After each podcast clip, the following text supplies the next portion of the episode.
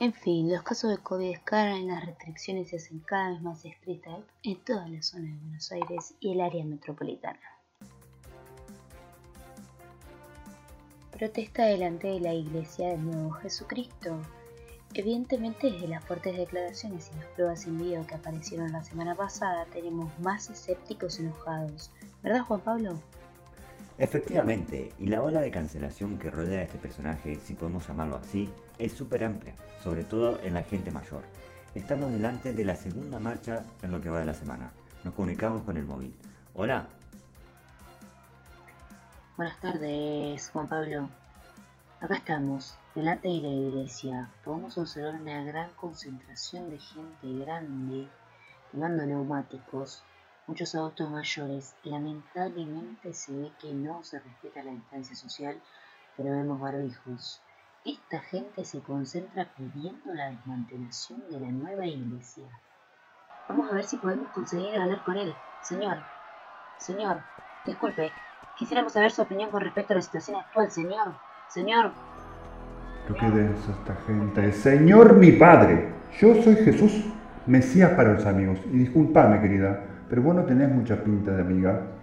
Disculpe, pero todo este movimiento... Mm, movimiento de odio. Movimiento de odio, ¿no le hace recapitular y deshacer las declaraciones de la semana pasada? A ver, mira, ¿cómo te explico? Soy Jesús, prácticamente un pedazo de aura de Dios.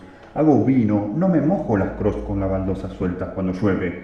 Forjé una iglesia en siete días, tengo YouTube y ya lancé mi audiolibro, Nuevo Testamento, versión final, que también viene en físico para el que lo quiera conseguir. ¿Vos te pensás que estas viejas que están al pedo me van a mover a mí? Por favor. ¿Pero qué opina de las manifestaciones? Y honestamente me parecen una locura sin sentido. Miren, señoras, si no les gusta, no vengan. Las misas son piolas. Todos traen su botellita de agua y al final siempre hacemos un brinding con Malbec. ¿Cuál cree que sería la solución más urgente para una situación así? Y mira, yo diría que lo primero sería sacarle las ruedas a esta señora y los fósforos para que dejen de prender fuego y que alguien que por favor les ayude a diseñar esas pancartas horrendas que traen.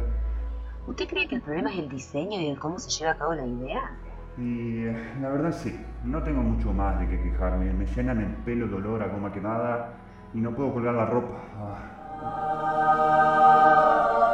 ¿Y eso? Perdón, mi celular, en fin. Me tengo que ir. Hagan el amor y no la guerra. Ah, y por último, quiero agradecer a Túnica Jesús, rey de los judíos, por esta túnica que llevo puesta. Me encanta, mira, con detalles dorados, divinos. Las cosas que hacen, chicas, me encantan. Un beso a todos. Chau, chau. La verdad es que se está tomando la situación con calma. A ver, a ver, a ver, correte, correte. ¿A ustedes les parece darle lugar a un tipo así en la televisión pública?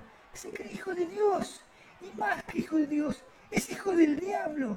Súbense a nuestra cadena de oración para salvar nuestras almas de este demonio que junto con el comunismo y Donald Trump quieren mandarnos todos al infierno.